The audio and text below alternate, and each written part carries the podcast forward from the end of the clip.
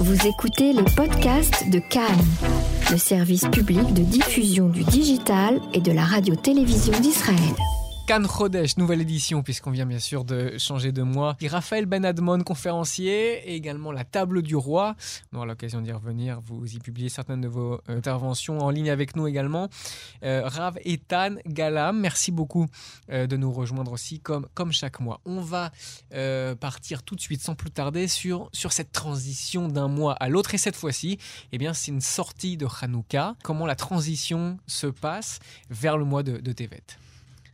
C'est de réaliser que ce qu'on appelle le Pirsoumen Nissa, la diffusion du miracle, c'est pas seulement une diffusion dans l'espace, à savoir euh, diffuser le miracle autour de nous, à l'extérieur, mais c'est aussi diffuser le miracle dans le temps. Et les, bougies de Hanouka qu'on allume, d'accord, sur les huit jours euh, de Hanouka, elles se diffusent également sur toute la période de Tevet. Et on voit ça euh, dans quelque chose de, de particulier. On allume 36 bougies pendant la fête de Hanouka, sans compter le shamash. On allume 36 bougies et ça fait un clin d'œil, une référence aux 36 jours qui séparent le premier jour de Hanouka au dernier jour de Tevet. Parce que justement, cette lumière qu'on allume pendant 8 jours, à travers ces 36 bougies, vont se diffuser sur toute cette période de Hanouka à la fin du mois de Tevet. Et si on s'interroge sur la racine étymologique du mot Tevet, qui s'écrit tête, vet, tav, alors on peut comprendre aussi le sens de ce qu'on appelle hatavat hanerot. Dans le service du temple, on faisait hatavat hanerot, c'est-à-dire l'allumage des bougies, de la menorah, d'accord, du candélabre, ou alors la préparation et le nettoyage du candélabre avant l'allumage. Mais ici, on parle de hatava dans le sens où on est métive. Lorsqu'on va allumer les bougies de Hanouka. En français, tradu Par... la traduction Excusez-moi, on est métive dans le sens où on bonifie, on va éclairer, on va adoucir les mois de Tevet, le mois de Tevet, les jours du mois de Tevet, qui sont connus comme étant des mois, un mois, pardon, qui est plus difficile dans le calendrier juif et qui appartient aux pour, trois mois. Pour quelle raison? Alors, on va en parler, euh, notamment deux événements majeurs qui sont marqués dans la période du 8 au 10 Tevet. Le 8 Tevet, la Torah a été traduite en grec par Ptolémée, et, euh, et, je laisserai le, le Rav Galam intervenir là-dessus. Alors on va y revenir hein, justement. Et euh, le... très vite le deuxième événement avant qu'on y revienne. Voilà, et le deuxième événement majeur qui s'est passé le, le 10 Tevet, c'est le roi euh, de Babel, donc de Babylone, qui vient assi assiéger Jérusalem. Et c'est d'ailleurs un jour de jeûne, euh, marqué par un jour de jeûne. Dans quelques instants, effectivement, on aura l'occasion de revenir. Je poursuis euh, sur la, la, transition, donc les hâtives, enfin méitives, donc le bonifié dans ce, dans ce mois de, de Tevet. Est-ce que vous diriez de ce point de vue-là que, euh, le, que Hanouka n'aurait pas le même sens s'il n'était pas suivi ensuite par, par le mois de Tevet Alors, euh, Puisqu'on parle ici des transitions, je vais tout de suite soulever un élément essentiel dans la fête de Hanouka, et singulier, c'est que dans le calendrier juif, Hanouka est la seule fête à cheval sur deux mois. Aucune autre fête du calendrier juif commence un mois et se poursuit le mois suivant. Et on sait très bien que chaque fête tire son essence dans les particularités et les caractéristiques du mois dans lequel mmh. cette fête tombe. Ça peut être Rosh Hashanah, Tishri, Kippour, Sukkot, Au mois de Nissan, Shavuot, ou alors même Purim au mois d'Adar. Hanouka est la seule fête qui va être à la fois à Kislev et à la fois à Tevet. Justement parce que cette préparation de Hanouka va nous permettre de rentrer dans ce mois de Tevet et de faire diffuser, d'accord, de faire couler, on va dire, euh, toute cette, toute, tous ces aspects lumineux et, et, bonifier cette période du mois de Tevet. Donc il n'y a pas de, il a pas de Hanouka sans Tevet, il n'y a pas de Tevet sans Hanouka évidemment. Rav et Tam Galam sur cette particularité, cette spécificité de Hanouka à cheval sur deux mois? Alors oui, dans le mois de Hanouka, vous savez que dans les prières de Hanouka, on a l'habitude de rajouter un texte qui s'appelle Al-Hanissim. Nous allons remercier Dieu pour les miracles. C'est un texte de remerciement que l'on rajoute dans la prière et dans euh, les Birkat Amazon que l'on fait après avoir dîné. Et on va remercier Dieu pour nous avoir fait gagner la guerre, pour avoir rendu, donné la victoire à une petite armée contre une armée très grande et très puissante. Et nous allons le remercier du fait que les sages ont réussi à ancrer cette fête dans le temps. a priori, on n'a vraiment pas de une conséquence. On nous remercions il y a eu des miracles, on remercie pour les miracles, et par conséquence, nous avons ancré un souvenir de ces miracles. Eh bien non, la capacité d'avoir été capable de prendre un événement qui est qui s'est passé à un moment donné et de l'ancrer dans l'histoire et dans le temps, ça aussi c'est en soi un miracle. D'avoir été capable de prendre Hanouka qui s'est passé il y a plus de 2000 ans et d'en transformer un événement qui va revenir chaque année dans nos vies, ça aussi c'est un miracle et pour ça aussi on remercie. Donc encore une fois, pour revenir, sur l'idée que euh, Raphaël a, a, apporté, que Hanouka, cette capacité sur ces huit jours, on sait que d'après la, la, tradition juive, le chiffre 7, c'est le chiffre qui va montrer la complétude. Il y a sept jours dans la semaine. Quand on a fait un cycle de 7, on a fait un cycle entier, on a tout vu. Eh bien, nous, on ne va pas allumer 7 jours, on va allumer 8 jours, parce qu'on ne va pas juste faire un cycle qui se termine, on va faire quelque chose qui va dépasser ces dimensions temporelles et qui va être capable de s'ancrer dans le temps, comme vous l'avez très bien dit. Et donc, ça aussi, c'est le miracle de Hanouka d'être capable d'éclairer même dans le mois de Tevet et, ensuite tout au long de l'année. C'est la troisième fois qu'on fait on organise ce, ce Kan Chodesh et c'est la deuxième fois que vous abordez euh, ce genre de transition. C'est-à-dire qu'entre le mois de Tishri, euh, après les fêtes très lourdes en fait, il a fallu euh, une transition sur la normalité, la banalité euh, de, du quotidien, d'un quotidien dans lequel il n'y a pas de fête, contrairement au mois de, de Tishri. Là, ici, c'est pareil, on a l'impression que le, il faut se servir comme d'un élan euh, pour ensuite, euh, en tout cas, savoir convertir cet élan vers quelque chose d'autre ensuite. Alors tout à fait, c'est intéressant parce que sur ce Roche Chodesh Tevet, le premier jour du, du, mois de Tevet, il y a un, un, événement qui, de, on va plus qu'un hasard de calendrier, mais une chance de calendrier, vu qu'il est tombé Shabbat. Donc nous avions à la fois euh, Shabbat, à la fois Hanouka et à la fois Rosh Chodesh, le premier jour du mois de Tevet. Alors, lorsque ça tombe comme ça, on doit faire dans la prière à la fois l'ajout qui correspond à Shabbat, on doit faire l'ajout de Rosh Chodesh et on doit faire l'ajout de euh, Alanissim pour Hanouka. Et vient la question, lorsqu'on arrive à Shabbat, simplement, dans quel ordre on doit faire ces ajouts? Ou bien, autre question euh, euh, qui peut être anecdotique et sympathique, lorsqu'on rencontre un ami, on veut dire bonjour, mais on, comme on sait, on a l'habitude à Shabbat de dire Shabbat Shalom. On a l'habitude à Rosh Chodesh de dire Chodesh Tov. On a l'habitude à Chanukah de dire Chanukah Samer. Eh bien, dans quel ordre et on va faire ça? Est-ce qu'on dit Shabbat Shalom et Chodesh Tov ou Chodesh Tov et Shabbat Shalom? Et vient une loi générale que nous donne le Talmud, c'est-à-dire, c'est-à-dire, c'est-à-dire Kodem, c'est-à-dire un acte qui se répète quotidiennement, plus l'acte est fréquent, plus il va devenir, il va venir en premier. C'est-à-dire que dans ce cas-là, vu que on rencontre des gens tous les jours, on va leur dire d'abord shalom. Vu que Shabbat vient toutes les semaines, on va dire Shabbat Shalom. Et comme le nouveau mois arrive tous les mois, on va dire Chodesh Tov. Et en dernier, on dira Chanukah Sameach. Et même chose pour euh, les, les, textes supplémentaires qu'on va rajouter dans la prière. Pourquoi est-ce qu'on dit ça? Qu'est-ce qui vient derrière? C'est-à-dire qu'il y a certaines personnes qui vivent avec ce que j'appellerais des, des, euh, des piqûres de vie. C'est-à-dire, j'attends, je ne vis pas beaucoup et hop, il se passe un événement, super, je revis. Ah, les vacances, je revis et entre-temps, bah, j'essaie juste de passer le temps et de, que ça passe le plus vite possible jusqu'aux prochaines vacances, jusqu'à la prochaine fête, jusqu'au prochain grand événement. Et eh bien ça, c'est une vision qui est complètement opposée à la vision juive. On en reparlera, euh, j'espère, par la suite.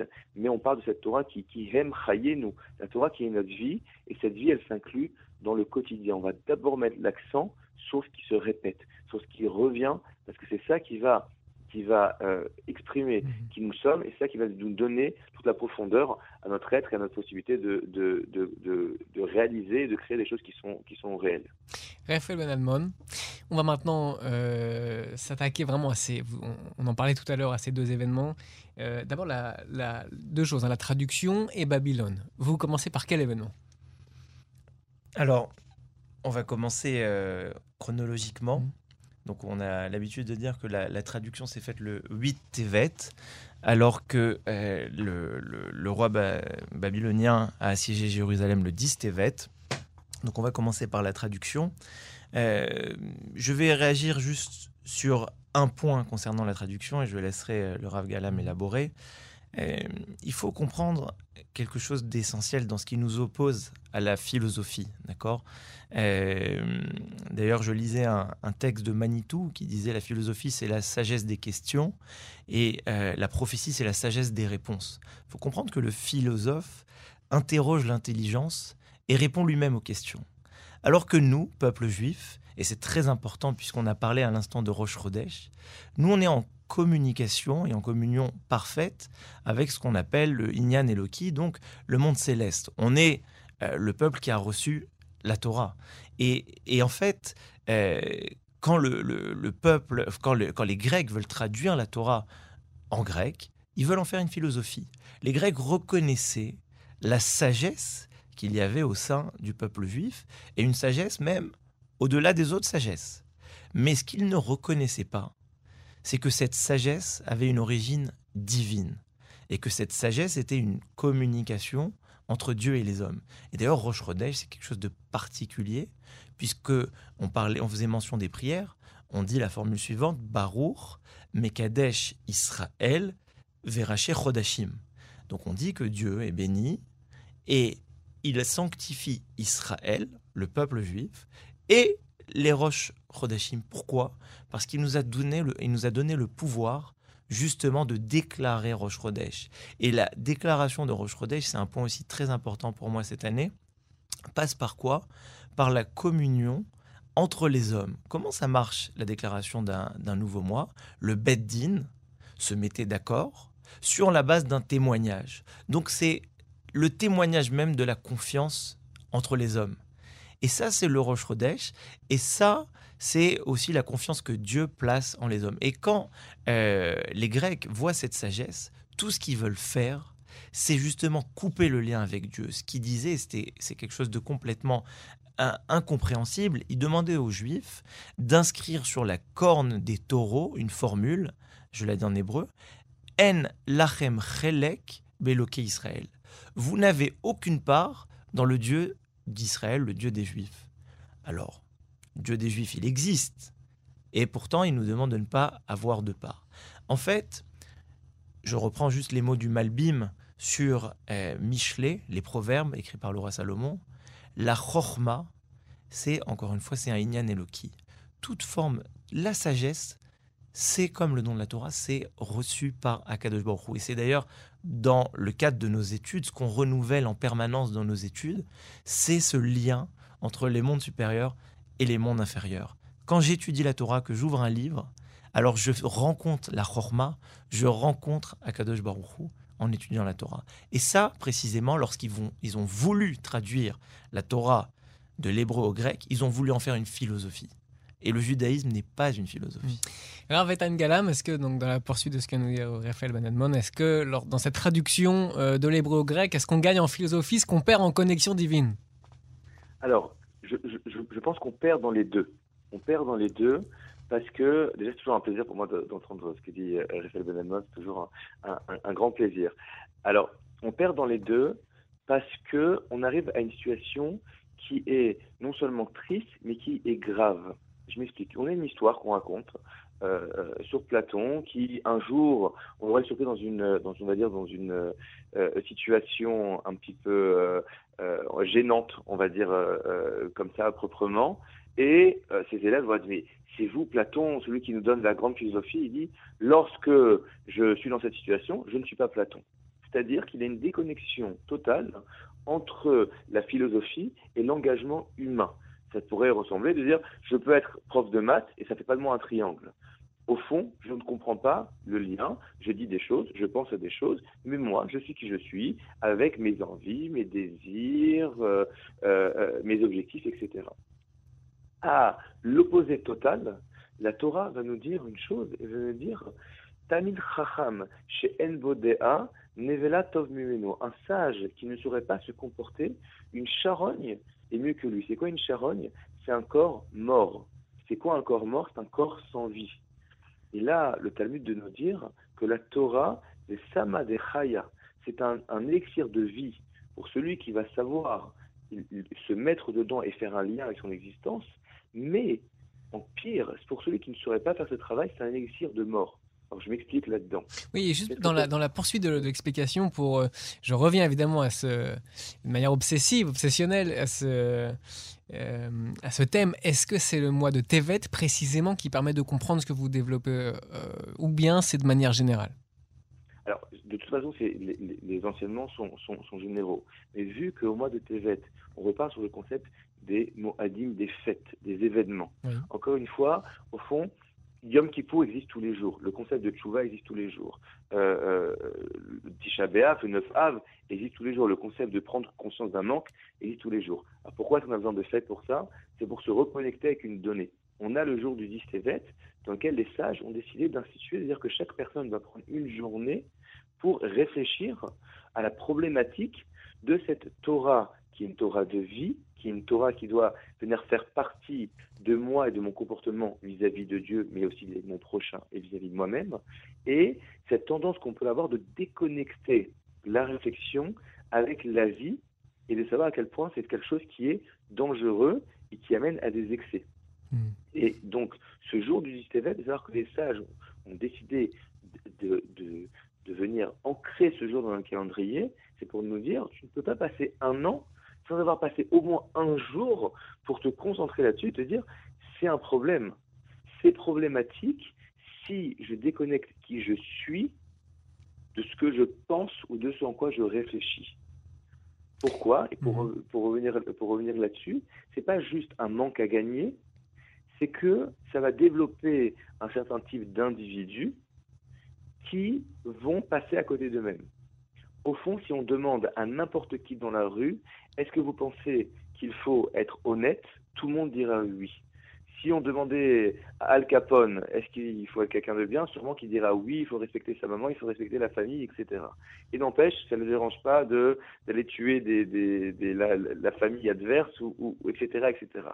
On a vu malheureusement des cas de gens qui étaient des gens voleurs et qui euh, vont parler de l'importance de l'honnêteté ou des gens qui vont, si on demande à n'importe qui euh, euh, qui peut travailler 80, je sais pas, 18 heures par jour, si on lui demande qu'est-ce qui est plus important, est-ce que c'est l'argent ou ta famille, je ne crois pas qu'on trouverait beaucoup de gens qui pourraient regarder dans les yeux et dire mon travail est plus important que ma femme et mes enfants.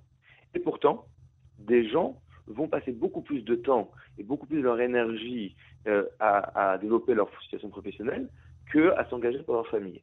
Comment est-ce qu'on arrive dans une situation pareille Parce que la personne a développé une capacité, euh, on va dire, euh, euh, psychologique, cognitive, à déconnecter qui elle est de ce en quoi elle croit. Elle croit qu'il faut être un bon mari, un bon père, et elle ne s'implique pas ni dans son couple, ni dans l'éducation de ses enfants, et au fond, d'un point de vue connectif, il n'y a pas de problème. Et ça fait des gens qui sont complètement déconnectés d'eux-mêmes. Et donc, c'est un manque à gagner pour eux-mêmes, mais c'est un manque à gagner pour le monde. Et Au contraire, mhm. excusez-moi. Non, et donc pour, pour conclure, parce qu'on n'a plus que euh, très peu de temps, euh, Raphaël Benadmon, vous diriez que ce que vient d'expliquer le Rav Etan Galam est symbolisé par cette, ce décalage entre le, entre le lien divin de la Torah et la philosophie grecque. En, tout, cas, en tout cas, dans le décalage que la traduction, euh, que l'exercice de traduction implique. Alors, on va conclure sur la, sur la période justement. Alors, il faut, il faut comprendre, c'est quelque chose qu'on a, a travaillé le, mois dernier, notamment pendant la période de Kislev, c'est que le shalom, ce qu'on va appeler la plénitude, l'harmonie, c'est ce qu'on appelle le iroud des nigoudim. C'est quand on va créer l'union et l'unification et l'harmonie entre les, opposés et les contraires. Voilà. Alors 20 secondes parce qu'on a vraiment 20, secondes. pour terminer. Le mois de Tevet, on a dit, c'est marqué par le din. On a Asara Tevet, on en a parlé. Hanouka qui se lève, c'était la lumière. Et en fait, le vrai shalom, on l'obtient comment? Quand on arrive à faire coexister et le din et la rachamim, et le gouffre et la neshama. C'est ça, c'est ça, c'est rentrer dans cette période où on va travailler sur les deux en harmonie. Et en fait, on va pas dire la philosophie, on va pas la repousser, on va utiliser la philosophie pour questionner l'intelligence et on va laisser la chorma nous répondre. Raphaël Menalmon, merci beaucoup pour ces euh, précisions. Ravetan Galam aussi pour ce nouveau euh, Kan Chodesh. Merci David. Merci Chodesh,